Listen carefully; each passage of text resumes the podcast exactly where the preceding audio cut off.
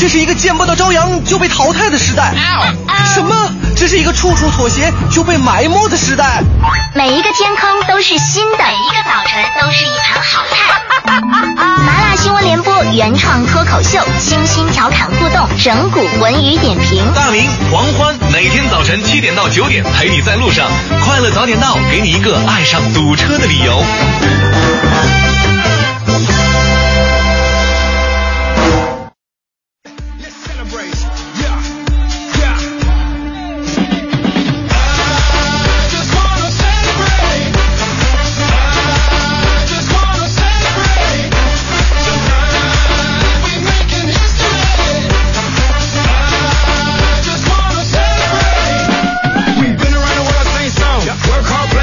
在是北京时间七点零二分，又过五十五秒，欢迎您继续锁定 FM 一零六点六，中央人民广播电台文艺之声，收听这时段为您送上的快乐早点到。各位好，我是大明。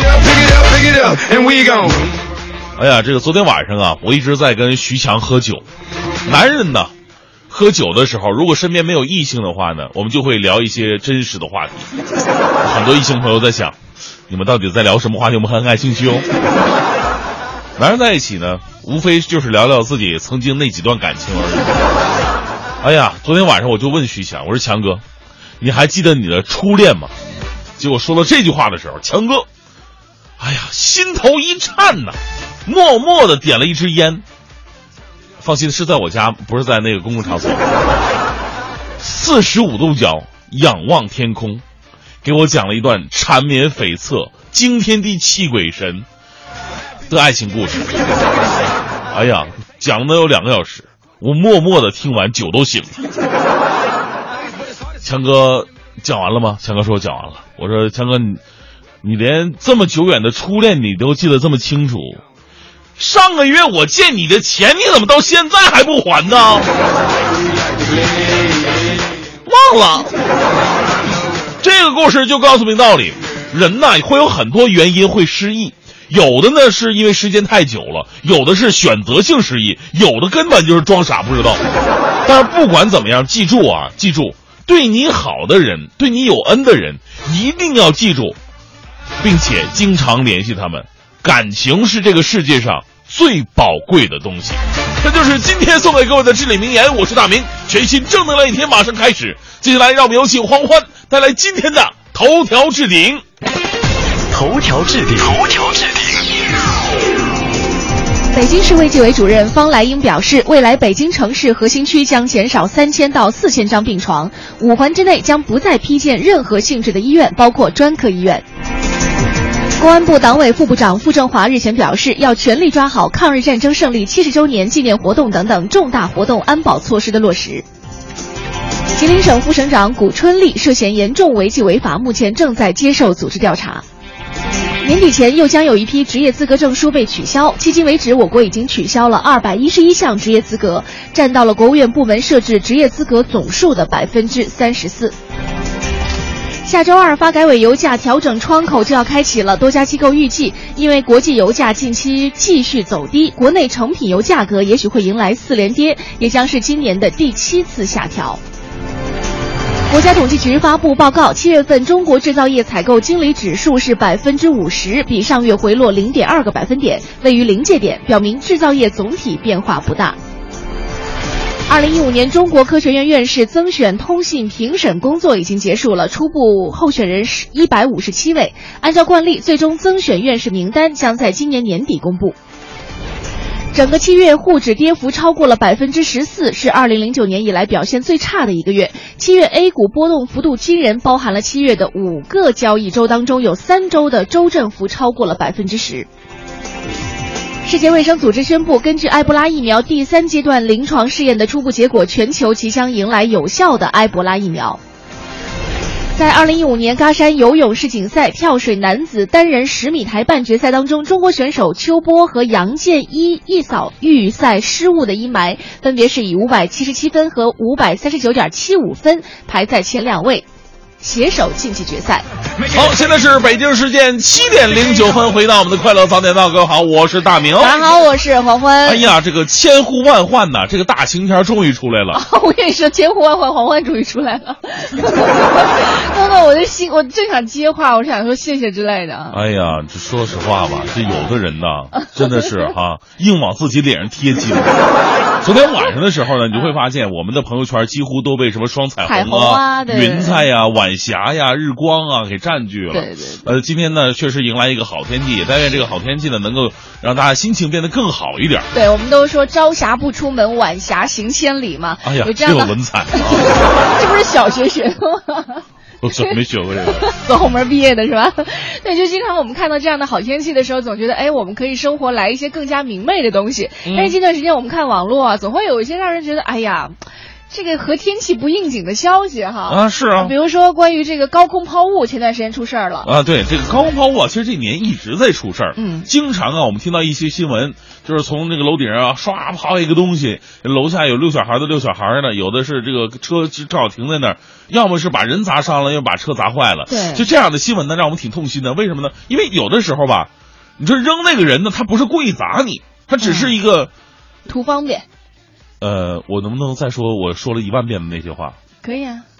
于千万人中遇见你所要遇见的人，于千万年时间无涯的荒野上，没有早一步，也没有晚一步，刚好就砸上了，你说有什么办法？但是呢，在这样的情况之下呢，你说我回头找那个人是谁扔的，其实很难，找不着，太难了、嗯啊！所以呢，我们现在就现行的法律就是，如果你揪不出这个人，或者说你整栋大楼里边人呢，不能证明这个东西确实不是我扔的，我有确凿证据证明不在场，那么全楼的人都要连坐。对，都这是接受是。惩罚。对，这是根据《中华人民共和国的一个侵权责任法》哈，对高空抛物进行了这样一个明确规定。那前段时间好像是有一位女士吧，就啊面对这种情况非常的气愤，是她选择了一种方式，对就是用摄像，啊，监控啊，对，用监控的方式来拍下了一整栋大楼的这样一个呃，在某一段时间高空抛物的情况，她还真的揪出了一些啊，就揪出了六个啊，揪出了六个人。然后呢，你想拿这个东西去去说事儿的时候吧，结果居民不干，说你这是侵权行为，你凭什么拿着这个摄像头对着我们拍啊？哎呀，所以说高空抛物治理啊，真的是特别让人头疼的一个事儿。对那今天呢，咱们大家伙儿就聊一聊，你有没有遇到过一些高空抛物的案例？嗯啊，在自己或者说在朋友身边这个发生的，或者你对这个事儿你要怎么看？你觉得应该去如何惩罚和监督呢？会比较好一些哈。哎欢迎各位一起来说一说，看看如果你生活的小区有这样高空抛物的情况的话，可以和我们说一说。对小区当中有一些什么好的解决办法，也可以和大家一起来建议一下。嗯微信平台是快乐早点到一零六六。那今天参与互动呢，为您送出的仍然是由国美在线大客户给我们提供的每天一张价值一百元的电子消费券。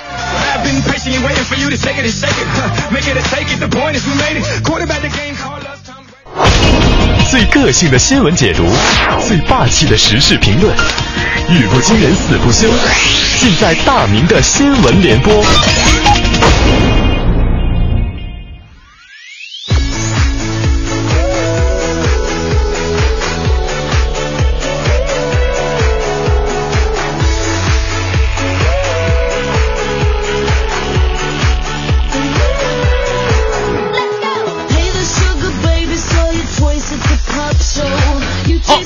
十三分，来到这一时段的大明的新闻联播，咱们先来关注一个偷东西的事儿。每次说到偷东西啊，咱们脑海当中反映的这小偷啊，一般都是这个生活要么比较拮据，要么呢就是世呃小偷世家，啊、从小就被培养起来的。但是接下来偷东西这一位啊，却是一位女硕士，啊，这你说读书人偷东西，他是为了什么呢？来自北京晚报的消息说，这个女硕士胡某啊，利用工作之便，从某著名高校的图书馆连续拿走了近四百套的古籍，啊，多为清代、民国时期的，不乏极为珍贵的善本。胡某呢，卖掉了一百六十多套，每套几千到上万元不等，所以呢，到最后一共收获赃款近八十万元。近日呢，北京警方啊，从胡某家中搜到了被盗古籍二百三十八套，大衣柜那是被塞得满满当当啊！哎，你说这个学校啊，给了他文凭，给了他文化，但是却没有教会他人品。有人肯定纳闷了，明明就是偷，为什么在说新闻的时候说他从图书馆拿走了四百套古籍呢？因为鲁迅先生告诉我们了，读书人的事儿怎么能算偷呢？应该叫窃啊！这样的小偷固然可恨，但是更让人放心不下的是什么呢？这学校的安保措施，你想想，四百多套古籍呀、一次是拿不走的吧？陆陆续续也得偷好几个月吧？这么长的时间都没有人发现，哎呀，这个保安的智商啊，包括这个学校的管理啊，确实是令人着急啊。我们再来关注一下大河报的消息，这个消息啊，绝对让我们相信收音机前如果是夫妻俩人一起开着车的时候呢，我提前预告一下，这个新闻千万别引起你们的争执和殴打啊！这个新闻真的是特别复杂，能看出人性来。大河报的报道说，男子乔某在这个河南宁陵嫖娼，事后发现失足女是个十六岁未成年的女孩，是被骗来卖淫的，还遭到了老板的殴打。这乔某啊，事后就到派出所来求助了，说自己是女孩的男朋友，他也不能说我去嫖娼是吧？他说我是女孩的男朋友，求助民警送女孩回家。但是这个谎啊，撒的实在是太浅薄了，轻松的被民警识破。最终呢，乔某被从轻处理，拘留了四天。啊，这个女孩呢那边也被救出来了。乔某表示啊，只要能够呃能够帮助女孩脱离苦海，我愿意接受这个惩罚。所以这个事儿又让我认识到了人性的复杂。前一分钟还是鬼鬼祟祟的嫖客，后一分钟就变异变成了见义勇为的善人。哎，所以说，收音机前你您觉得这哥们儿到底这个行为应该是打几分呢？是要赞美呢，还是要鄙视呢？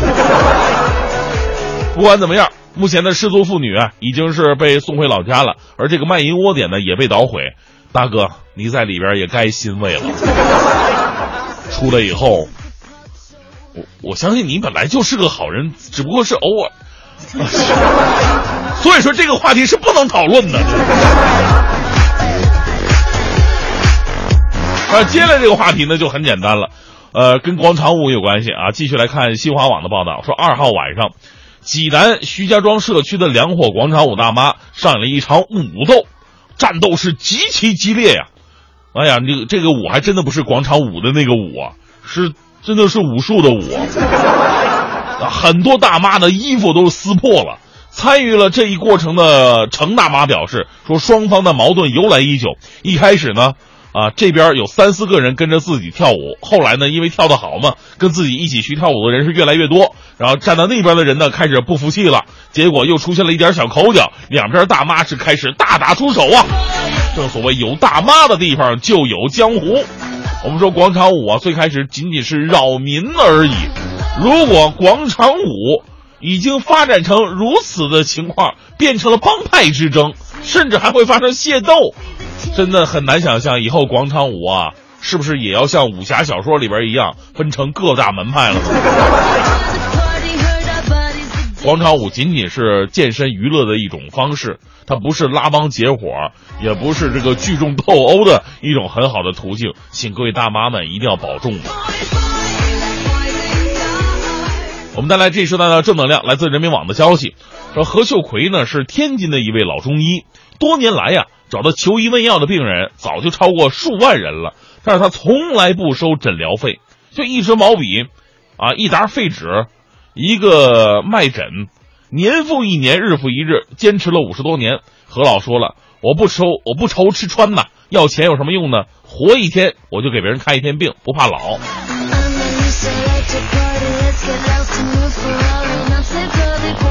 哎呀，这个听完这个消息啊，真的是挺让现在很多物欲横流社会的年轻人汗颜的。因为现在的人呢，总是拼了命的给自己争夺利益去挣钱，但是呢，每个人已经争了很多利益的时候，还想下一个目标是继续争啊，继续争。但是利益归到自己到底有什么用呢？可能到最后只是变成一个积累的数字，或者积累的一个过去的我我经历而已。但是对于自己有什么用？对于社会有什么用？可能没有人考虑过。我们反观一下这位老人，也许他的实际行动告诉我们，人活着到底是为了什么吧。一零六六听天下，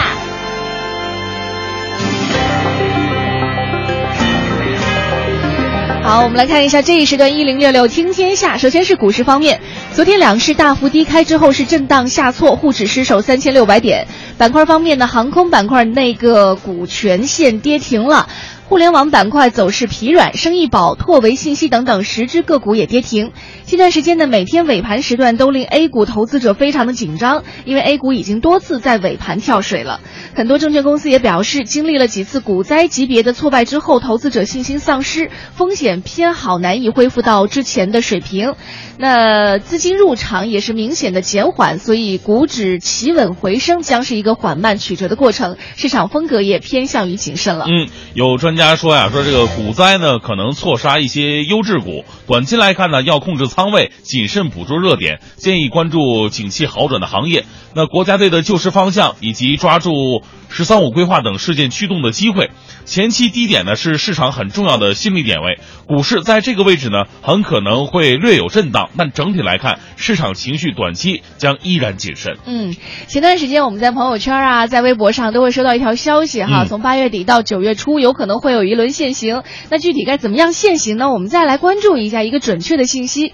现在是得到了北京市交通委新闻发言人的消息，在昨天举行的一场发布会上，呃，相关单位就表示说，为保障在八月二十二号到八月三十号在北京举办的二零一五年国际田联世界田径锦标赛，还有为保障中国人民抗日战争暨世界反法西斯战争胜利七十周年，那从八月二十号到九月三号期间，北京市机动车采取一个单双号的限行措施，公车是全天停驶百分之八十。哎，可以预见到那一阶段呢，可能北京的交通会比较畅通了哈。虽然说我们开车的时间可能呃大大减少，呃，来关注一下哈，这个每天就是凌晨三点钟到二十四点，北京市核发号牌机动车在本市行政区域内道路按车牌尾号实行单号单日、双号双日来行驶。单号呢就是一三五七九，双号是二四六八零啊。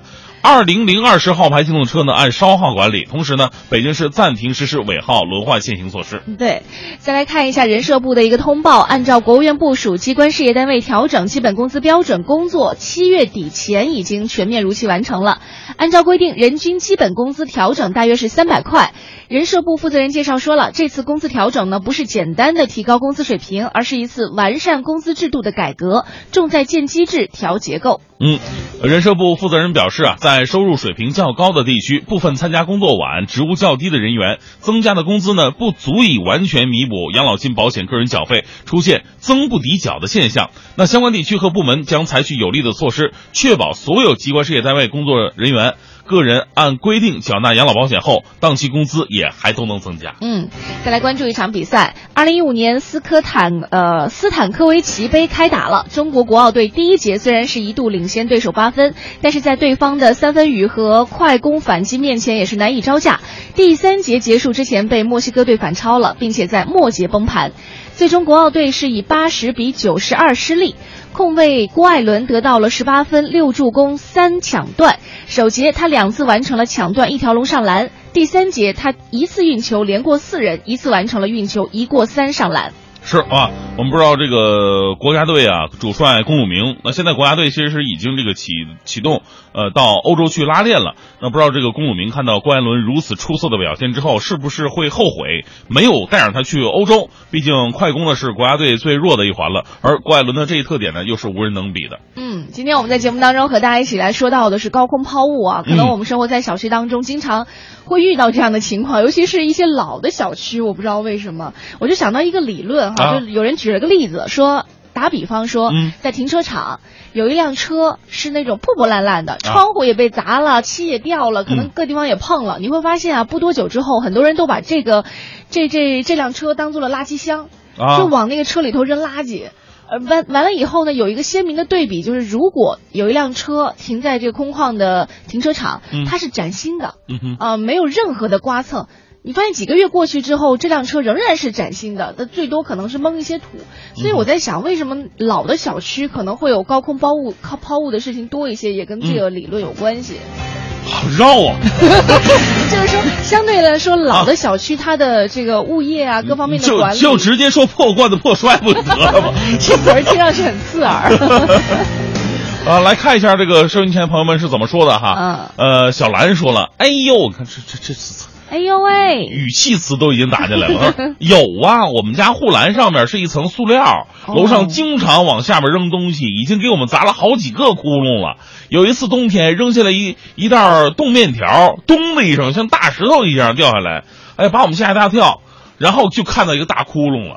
后来这事儿也不知道怎么解决的哈，这事儿让我想到，有的时候看到新闻上还真有类似于像小兰说到这个事儿，当时的这个业主是怎么解决的呢？啊。他住一楼，啊。他也非常委屈，是。他就逐门逐户去贴这个呃，请不要高空抛物的这样一个、就告示条完了以后还逐门逐户的敲门说，因为我住哪儿哪儿，嗯。啊、前段时间可能怎么老老是被砸，你能不能不要再高空抛物了？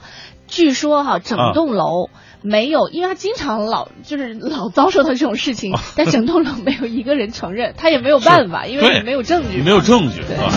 你要是真的是那个国家级的这种物理学家的话，你可以算抛物线，啊，看一下那个抛物的东西的这个离你门口的距离，用数据说话，然后用数据来算一下。这很辛苦了哈。哎，来看一下，美宝妈也说了，有一次冬天我车停楼下，结果来开的时候呢，就发现车顶上被砸了两个大坑，哎呦。罪魁祸首是两个冻得跟石头一样的土豆啊，只能乖乖去修车了，花了一千多块钱呢。这很像保险当年跟我说的话啊 就是我买车险的时候，因为我总觉得，哎呀，买一个这个强制险就行了。完了以后，就买保险的就跟我说了一堆类似于就是你停在小区里也不安全这样的事儿，就买了一堆保险。哎呦，啊，是，纳兰明慧也说了，他说我们家以前住一楼，妈妈在阳台晒被子的时候呢，老是有人往下扔烟头，哎呦把家里的被罩被罩都给烫坏了哈。最后没办法，只有加宽防护栏上方的遮雨帘儿，嗯。哎，让人觉得特别危险，没有安全感。对，好，今天我们说的是高空抛物，有没有类似的经历？包括您对高空抛物，呃，该如何去监管，如何去呃处罚？对解有什决办法有有什么一些自己的看法，都可以发送到快乐早点到 A 零六六的微信平台。好，北京时间的七点四十分，这里是由工商银行北京市分行独家冠名播出的《快乐早点到》。一零六六听天下，这一时段一零六六听天下，我们来关注一下咱们的北京城。昨天呢，市公园管理中心表示，本周末开始，颐和园、天坛、北海等等十一家市属公园将要全面进入到夏季游园的高峰时段了。纳凉通幽、临水赏荷、公园博物、科普夏令营，市属公园推出了很多的活动，邀游客享受清凉夏日。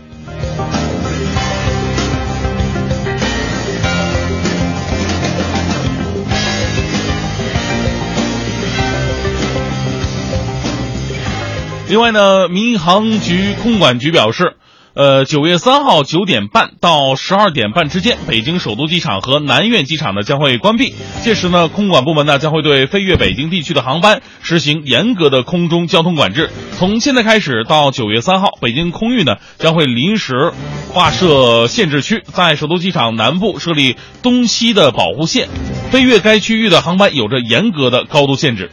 据悉呢，许多公司已经在九月三号上午三小时间呢，在北京起降的航班取消了。由于当天可能还会有许多的专机和包机在首都机场起降，当天首都机场啊会异常的繁忙，请进出北京的旅客呢提前跟航空公司取得联系，以及掌握及时的航班信息。嗯们再来关注一下这样一件事情啊，这个昨天晚上张靓颖应该是前天前几天的事儿了哈。呃，张靓颖在北京万事达体育中心开唱了，演出到第二首歌的时候呢，她从升降台跌落了。十分钟之后呢，在歌迷的支持下重返舞台，但是右臂也出现了明显的淤青。她向歌迷致歉，现场现场工作人员透露说，演唱会结束之后呢，将会到医院去检查。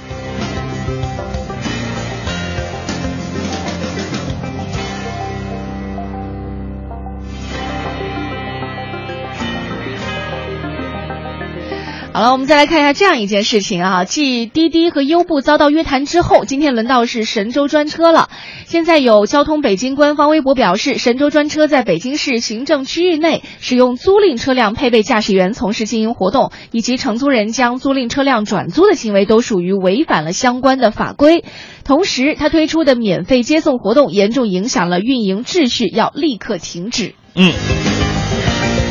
好的，最后呢，我们再次提醒一下咱们在北京开车的司机朋友啊，从这个月二十号零点到九月三号的二十四点，那么北京市机动车含临时号牌车辆和外省市的进京机动车将会采取临时的交通管制措施。每天凌晨三点到晚上二十四点，北京市核发号牌机动车在北京市行政区域之内按道路按车牌尾号实行单号单日、双号双日行驶。二零零二式号牌呢机动车呢，按双号来管理。同时呢，北京市暂停实施尾号轮换限行措施，请各位开车的朋友一定要留意一下。是的，今天我们的节目当中和你一起来说到的是关于高空抛物啊。其实其实已经有很多人说到了，说嗯遇到过高空抛物的事儿。但是呢，各位有没有想过，这个事儿发生在你身上，你除了说抱怨，除了说不高兴，跟大家吐槽一下，还有没有一些好的办法可以来制止类似事件的发生？哎在节目一开始的时候，我们说到了啊，说有一位女士哈，她采取的一个方式呢，是用这个抓拍的方式，嗯啊，就是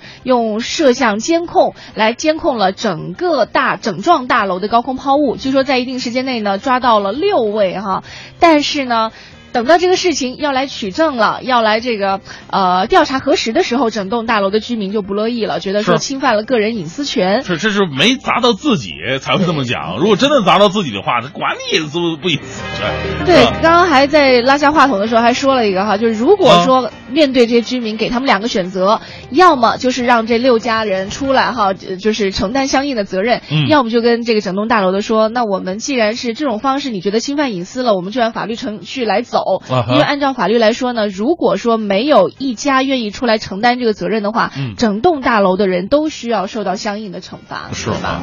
其实从这个这个事情也从侧面来看，就是我们很多人呢，都身上都有一个毛病，可能以前由于被惯出来的，就到现在我们没有人愿意去主动的承担责任，对这一点特别的不好。如果就是咱像你刚才说的那样哈，这个六家人就不承认，就是说你这个侵犯隐私了，哎，我就不干。然后你让整个大楼去赔付的时候，整个大楼的居民会说，你已经有这六家人扔东西的一个证据了，为什么让我们整个大楼来来赔呢？那侵犯隐私的事儿又落一边了，对对对，隐私的事儿又捞在一边了啊。所以说这个事儿本来就是一个具有争议的事儿。那对于高空抛物你怎么看呢？可以发送到快乐早点到一零六六的微信平台。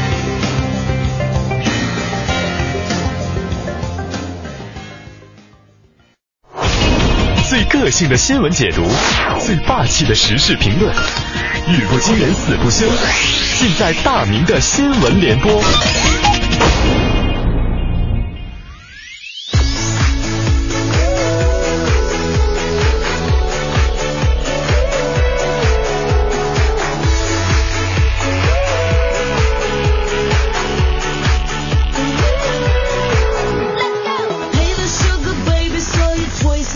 北京时间八点十分，来到这一时段的大明的新闻联播。我们先来认识一位受了委屈的司机朋友。来自河南电视台的消息，一号的晚上呢，司机刘师傅啊遭遇到了一个怀胎八月的孕妇碰瓷儿。民警很快赶到现场，他们惊惊讶的发现，这个碰瓷儿的人呢，就是这个呃身怀六甲已经八个月的孕妇，哈哈，居然是个老熟人啊，这个碰瓷儿界的一个惯犯。此前呢，这名孕妇甚至因为这类的事件被处理过两次，不到一个月之前，因此还上过央视，也算是碰瓷儿界的名人。那那那可能很多朋友说了，那这事儿已经没什么悬念了吧？但是怎么怎么着？这次刘师傅吧，他的车没有装行车记录仪，你不能证明对方是碰瓷儿，也不能证明自己确实有没有撞到对方，所以这个事儿啊，到最后只能是不了了之了。不管怎么样哈，这个姐们儿也是算是创下了一个记录了哈，上了央视之后，还依旧在碰瓷儿界里里里边里边儿混，这真的是多么将生死置之度外啊！咱们就凭她怀孕期间的所作所为，我就在想，这孩子出生之后会不会像其他我们看到乞讨的人一样，把这孩子往街边一放，让他跪下，自己离着二十米来监监视他，太可怜了。所以呢，我我们也真心希望啊，相应的处罚是不是应该再提升一部分呢？好吧，我们继续来关注这条来自《京华时报》的消息。这个消息真的是挺让人，哎呀，又又可气又好笑。大约是在一年半之前吧，北京的市民老张啊，向北京的天开寺借走观音像一尊。怎么叫借走呢？本来想说请走，但是请走吧，你起码得付出点什么。他这借走啊，真的是借。写下了个借条，承诺三个月之后归还，可在家供奉一段时间。但是呢，就这三个月的时间呢，张老汉认为，哟，这个观音到我们家太好了，显灵啊，显灵，全家人都得到平安呐。因此，三个月后拒绝归还观音像。最后啊，这个佛寺坐不住了，对这位老赖啊，向法院申请了强制执行。法院强制执行了，这个观音菩萨都保佑不了你了。开个玩笑哈，咱们就说这个观音菩萨如果真的能够显灵的话，看到你用这种豪取强夺、坑蒙拐骗的方式把自己弄到家中，然后不还人家，我相信观音菩萨也一定会施暴于你的。是咱们说呢，宗教信仰自由，坚决不反对，但是呢，言而有信，言而有信是人性的根本呢。借了东西不还，我们有句话说好，好借好还，再借不难嘛。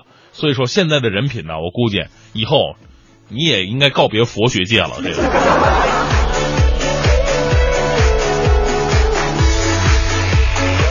但是其实我认识很多佛学界的朋友，这些佛学界的朋友偏偏没有人提过是哪个佛佛祖显灵的事儿，偏偏是一些特别特别痴迷于于此的善男信女们会纠结于此。所以说，我不明白你们学的到底是什么。如果这样辟邪的话，可以，你跟我我这个照片儿或者说我的书不吐槽不快乐，你把那封皮撕下来贴门上，据说都可以辟邪。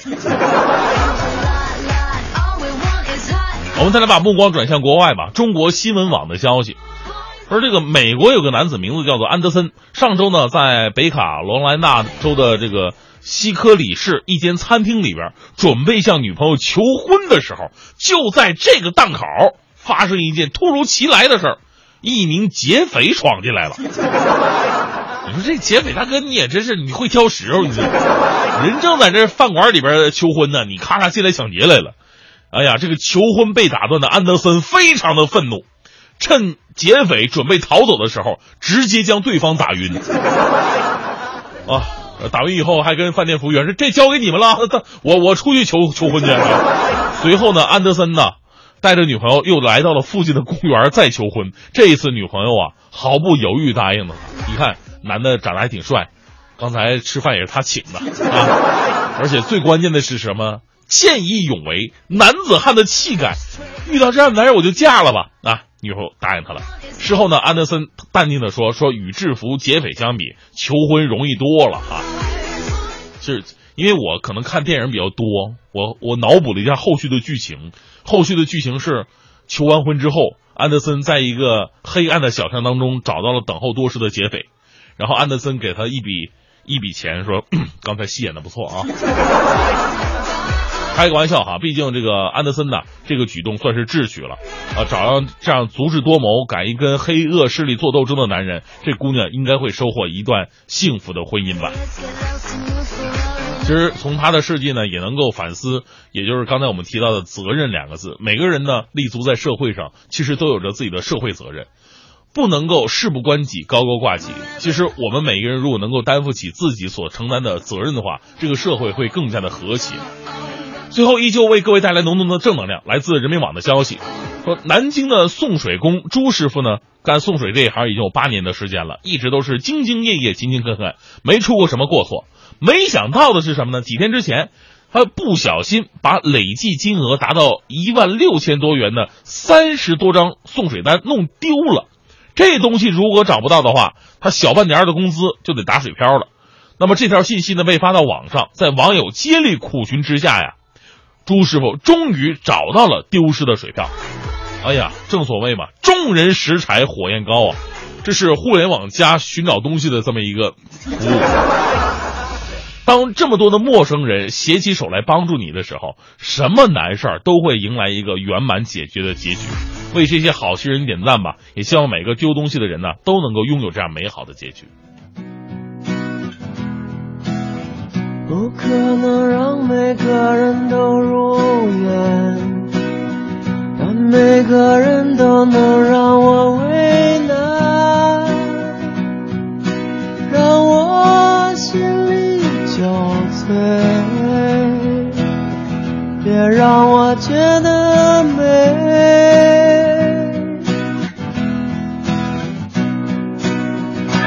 时候，幸福就像是受罪。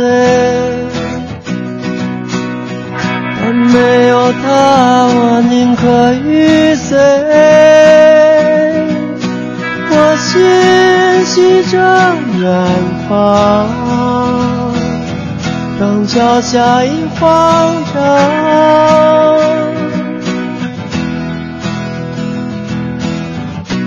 我和我仅有的理想，走在寻找的路上，有时清醒，有时迷茫，但愿别失去方向，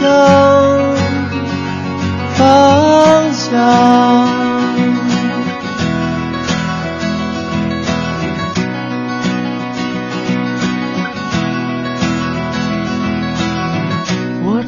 常在现实门外徘徊，以为能用爱去异想天开，可能这太孩子气，但就请任我去。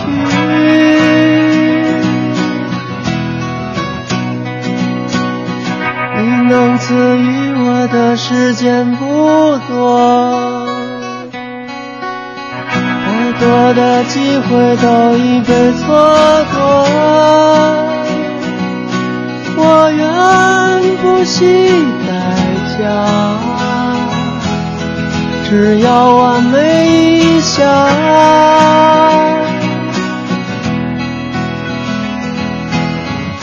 我和我仅有的理想，在寻找的路上，有时清醒，有时迷茫，但愿别失去方向，方向。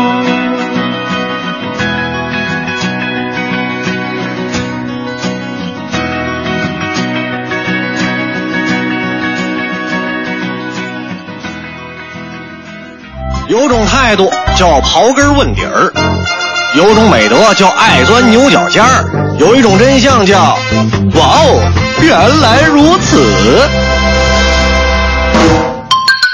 龙袍上到底有几条龙？感谢国美在线大客户。对本节目的大力支持。大家都知道龙袍上绣有龙的图案，但是大多数人都不知道龙袍上到底有多少条龙。史书记载，皇帝的龙袍上都绣有九条金龙，胸前、背后各一条，左右两肩各一条，前后膝盖处各两条，衣襟里还有一条。之所以要绣九条龙，主要是因为古代帝王受到周易的影响，崇尚九五至尊。因为九是奇数，很难在布局上做到均衡对称，于是古人便将一条龙绣在衣襟里边。这样一来，龙袍上就有了九条龙，而且从正反面看都是五条，正好与九和五之数吻合。不过，有些龙袍上的龙多于九条，比方说明朝万历皇帝的龙袍绣有十二条龙，十二条龙因为位置不同而有不同的名称。位于前胸和后背的龙是正身的龙，也就是面向外的龙，被称为正龙或坐龙；侧身的龙被称为行龙，而行龙按照朝向上下的不同，分为升龙和降龙。明世宗嘉庆七年创制的燕变服，上面的龙纹就更多了。这样的龙袍上，前身有一个盘龙团纹，后身有两个盘龙方纹，领子和袖子上的龙纹加在一起是四十五条，衣襟上的龙纹是三十六条。原来如此，我是盛轩，明天见喽。快乐早点到，给生活加点料。好，八点二十三分，回到快乐早点到，各位好，我是大明。早上好，我是黄欢。来继续来聊聊高空抛物啊！今天这个话题各位都特别的喜欢，是 不是喜欢都都遇到过这样的问题啊？这哪叫喜欢啊？只能说一说这个事儿，我特别气愤。对我、啊我遇到过，所以我有我有话想要跟你说，甚至可能呃，有的人也想在这个平台上找寻一些更好的解决办法。就如果你哎遇到高空抛物了，我们该怎么样去解决收拾它？是这个裸奔的蚂蚁说，首先被抛下的物品别动它，取证保留验指纹。你看，刚刚我就说了，你别洗，你别动它。人家是验指纹，那个还我怎么验？验 DNA 呀，我，而且看着就恶心。说确认谁是肇事者之后呢，应该按照相关法律条款，按照最高处罚进行处罚，处罚力度呢也绝对不能不痛不痒，国民素质有待提高。哎，他这个提醒我了。其实我觉得呢，你不承认可以，不承认可以，嗯那咱们可以真的找通过验指纹呐、验 DNA 啊，或者其他的我就跟你较真儿。如果你主动承认的话呢，那你比方说你呃你砸坏我的车赔一千，那你就赔一千。嗯如果你不承认的话，按十倍处罚。你本来赔一千，你要赔一万。如果抓人，哎，就像我们呃之前了解到的哈，就是有些国家它真的是，比如说像美国遇到这种高空抛物的话，它就用重罚的方式。嗯。还有日本罚的也挺重的。那比如说新加坡呢，它可能相对来说在这方面，它会用一个比较妙的方式，比如说我啊。可能会事先我们在买这个房子入住之前哈，会有一个居民公约，嗯。每个人都看清楚了，上面其中有一条就写了，如果你高空抛物的话，我们第一次发现了是警告，啊。第二次发现我会责令你搬出，你就没有权利住在这儿。哦，这还是高空抛物没有造成什么后果。对对对对，没有造他成只是完成这个行为了，他就得就承受这样的一个惩罚。对，第二次你就得啊责令搬出了，这个我觉得是可能是一个比较好的约束，因为其实有时候啊，因为从我们身边的例子可以感受到，有的时候可能呃，我不知道这样说合不合适哈，嗯就有的时候有一些年纪稍微长的一些人呢，可能那种那种叫叫不叫公德意识不是那么的强，他不是叫怎么可以这么说话？你刚刚不是是黄黄欢说的这个。不是是那样的，就是这个跟涉及到人不涉及到人品，是，我觉得是习惯的问题。对他就是没有养成成习惯。以他的前以前没有高楼大厦，对住平房，窗户一开，嗖扔出去扔出去了，对吧？扔在院子里什么的对啊，现在住高楼大厦了，也习惯了，开窗户嗖扔出去。甚至有的时候可能扔完之后啊，这老人家说：“哟，怎么就扔出去了哈？”哎呀但是没办法，后果已经造成了嘛。是哈，来看一下这个静说了，在高楼边儿走着呢，突然砸下几个核桃和烂桃。哎呀幸好第一个核桃砸我边上了，我赶快闪开，要不其他的非把我脑袋砸出包来。我跟你说，这这咱们刚才不说了吗？如果二十五楼掉下来的话，就不是砸书包了，就是。对，它加上重力的这些因素哈。对。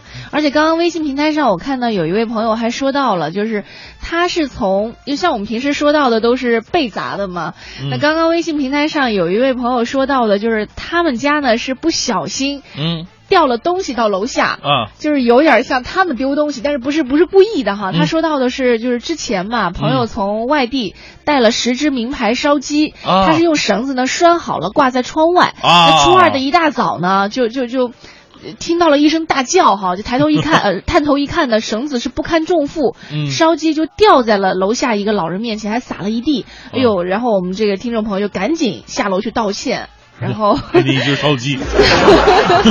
后来他以后的吸取的经验教训就是不要在窗外拴物了。对，这个特别的危险。对，但是他从来没有抛过东西。嗯，你像这个南方就有经常，首先晾衣服，他们咱们北方不会，南方是把那个晾衣杆支出去，然后在上面晾衣服，就晾衣杆特别容易掉，而且晾衣服杆有的是带钩的，勾不住是吧？不是带钩的掉了以后呢，容易划伤人。哦，然后呢，就是南方还有那种真的是有那种，咱们北方可能是挂烧鸡，南方是晾那个，反正腊肉就是就像那是腊肉啊，还有酱酱油肉啊，啊腌制的他不可能放屋里边，腊他也得支出去。你说你走着走着呢，啪嚓脸上糊一块肉，太恶心了，什么感觉？之前我还听朋友说到一个，也不知道高空抛物吧，可能是啊对面楼家谁家那个熊孩子，嗯。吃了的那个梨核，啊。然后就随手就是练垒球嘛，那要开运动会了，随手往前一扔，啊。正好扔在我们朋友家妈妈的锅里，他妈刚刚放了这个油，锅烧热了，刚放了一点油，然后呲啦一个梨核就进来了。后来当时那个我那个朋友的妈妈，据说在那个窗台上破口大骂了很久。当然，我们要说的骂人不是一个解决问题的方式，有没有一些更好的方式可以来解决这个问题？欢迎你发送微信到快乐早点到一零六六。一零六六听天下。这一时段一零六六听天下，我们来关注一下环球方面。消息人士日前说呢，现年六十一岁的德国总理默克尔有意在二零一七年联邦议会大选的时候再次寻求连任。据报道，默克尔已经和基民盟秘书长讨论选举策略，商讨应该由谁来负责一年半之后的选战策划和协调工作。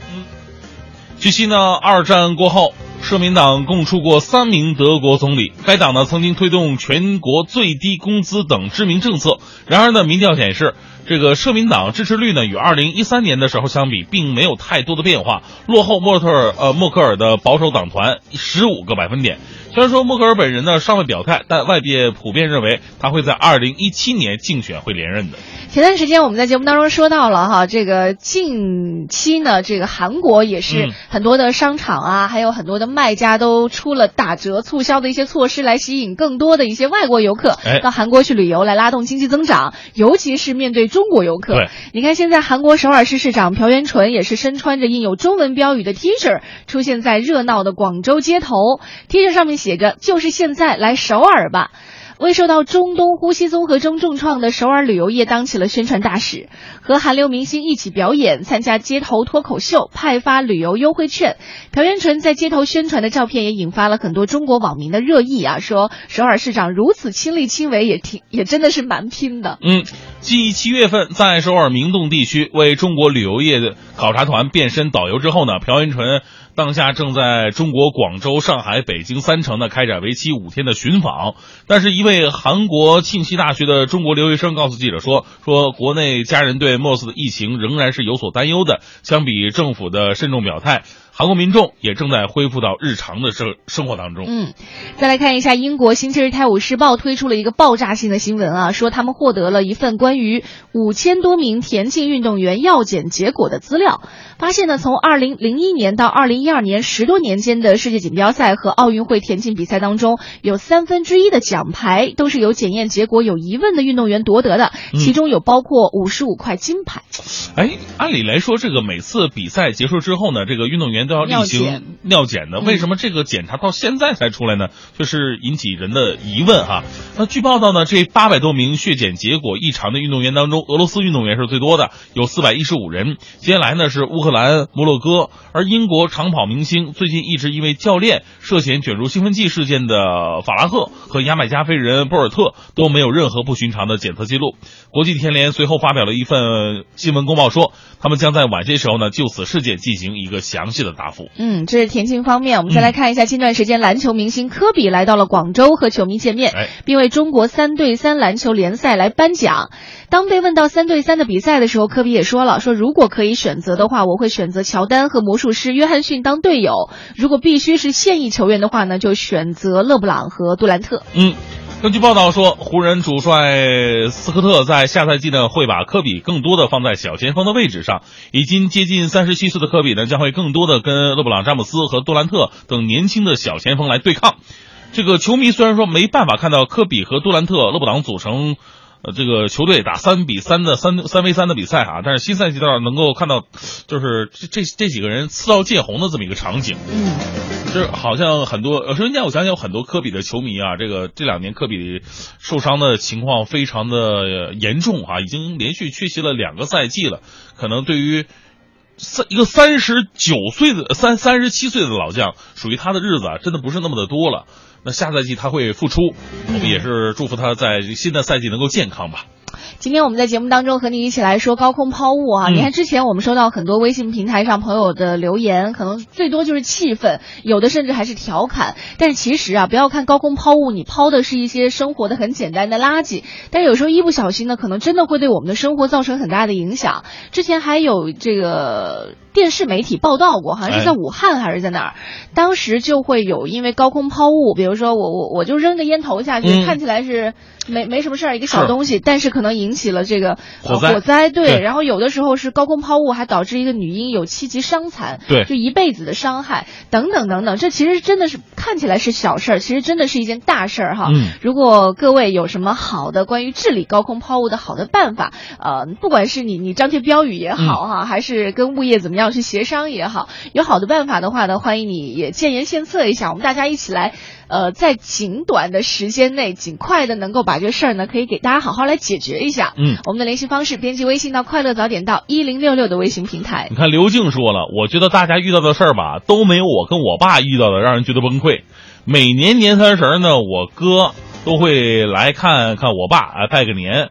七八年前跟每年一样，我跟我爸呢晚上送我哥到车站去。我们回来的路上，胡同里边有个十七八层的这这么高的楼吧，走着走着就听啪的一声，我们俩脚面前碎了一个燕京啤酒瓶子。啊，这个我天哪！我刚要抬头爆粗口，我爸还是有经验，拽着我赶快跑两步。果不其然，啪，又掉下来一个，还是原来那个位置。爸爸为什么会有这方面的经 验？大年三十差点在马路上交代了。嗯这这也是告诉我们一个道理啊，如果真的遇到类似的情况，第一下没砸中你，你千万别觉得庆幸，你应该第一个反应是赶紧离开现场。对，别站楼底下，呃，就撒气哈。有的可能是接二连三的。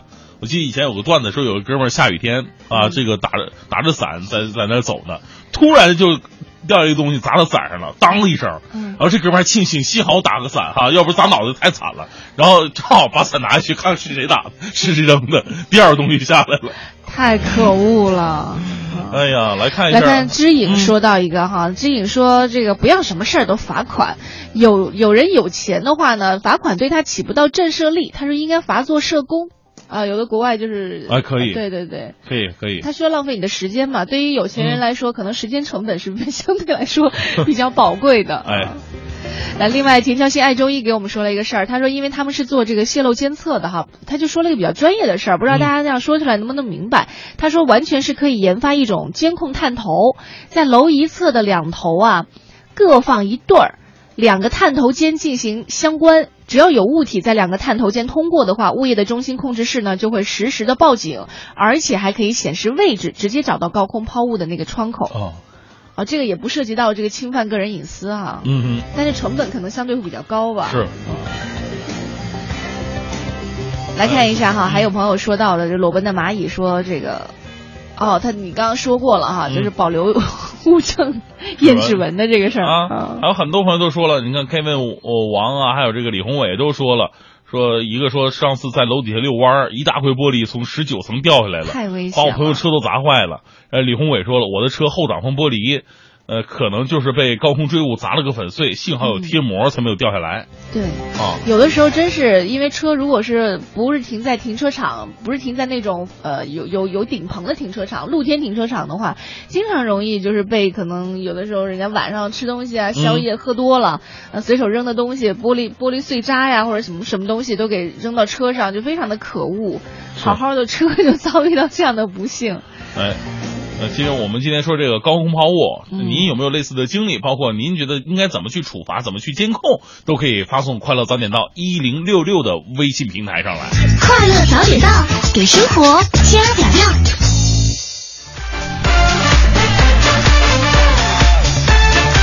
八点四十九分，回到我们的快乐早点到，各位好，我是大明。早上好，我是黄欢。啊，今天我们说的是高空抛物啊，这很多朋友也是建议献策，也说到了自己曾经的一些惨痛的经历。呃，来看一下这个樱桃小李子说了，说高空抛物啊，对我来说还好，没经历过，但是我的车经历不少，车顶上经常有楼上扔下来的葡萄干儿啊、桃皮儿、菜汤、方便面条啊，我的车都可以做一桌菜了。这个实在是太无奈了，还有每次都停一个地方？那抛的也是同一家吧？Sherry 说了，说我们家楼上经常飘洒头发、狗毛，也实在是非常的恶心哈。其实说了这么多高空抛物，大家都遇到了不少，然后也有一些朋友呢用到了自己的觉得比较合适的方法，提供给各位，大家可以来适当的根据自己的情况来选择一下，到底哪个是比较合适。嗯当然，我觉得谁都不愿意说轮到自己被处罚的那一天，或者你是是处罚别人的那一天，毕竟我们都希望身处在一个和谐的环境当中。对所以呃，我就突然想到，前两天看一个新闻，说一个小男孩儿 在家里闲得无聊，一个三岁小男孩儿，他干嘛呢？他就把家里的现金、啊妈妈的项链、首饰，就是练练抛物，给他全从阳台上 扔下去了，扔掉了，一共价就是包括这个现金啊，加上那个乱七八糟首饰，扔掉价值六万多块钱的东西。开始妈妈以为是散财童子对对对，开始妈妈以为是家里来小偷了，还报警。后来当时警察可能注意到小孩的不一样啊哦，一经询问才后来小孩三岁小孩啊，后来承认了，吓坏了，哎呀，你说这个妈妈的当时的心情得多复杂呀！家贼难防。就是这个小孩为什么他可能啊，就是小孩比较好学。你看以前伽利略不是有两个铁球同时落地的这样一个啊测试是吗他想测试一下，呃。三万块钱的首饰跟三万块钱的现金价值是一样的，到底谁先落地呢？但是孩子智商太高了哈嗯，所以其实有很多的方面，一方面可能这个有的高空抛物嗯是来自于家里你没有看好的熊孩子，因为小孩其实照理来说生下来他是没有对错的哈，全看家长是怎么样的教育。还有这孩子是一方面，另外还有一方面我刚刚想到的，就可能就是我们包括物业，有的时候我们会觉得，哎呀，这个小区环境反正物业也有，就保洁来打扫，跟我没关系哈。那小孩为什么挑贵的扔呢？这个时候你可以扔枕头啊，啊扔别的东西啊。你这事儿过不去了，我这事儿真的过不去啊，绝对是上辈子有渊源的这事儿。还真不知道这孩子怎么想的哈。就是有的时候物业是不是可以做一些让更多的业主啊，他会有归属感的一些事儿，是吧？让人觉得我的家不光是我买的那一百多平米的房子，是可能更多的整个的小区跟我都有关系，嗯，是吧因为？现在呃，北京其实挺好的，因为北京大多数的物业呢是比较负责的。全国各地来讲，这个北京的物业算是这个首屈一指的了吧？因为毕竟是大城市。其对实我们每年都在交着这么多物业费的时候呢，但是。维权的时候，反倒是业主孤零零的一个人去奋斗。有的时候你就在想，可能物业应该去承担起帮助业主维权的这样一个责任。对对对，那今天我们呢和大家一起说到了这个和高空抛物有关的一些消息哈。我们一之前一直都说这高空抛物是悬在城市上空的痛，我们特别希望我们生活的这座城市的痛啊可以少一点，再少一点，让我们觉得哎走到哪儿都很安全，都很美好。哎，呃，也是再次告诉各位说，如果家里有扔东西习惯的一些，不管是老人、小孩还是你自己哈，大家都稍微注意一下，让我们接下来生活会更加的美好。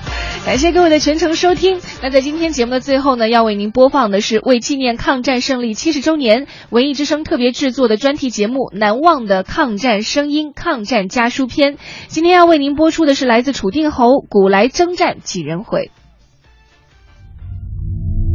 重温抗战家书，缅怀民族英雄。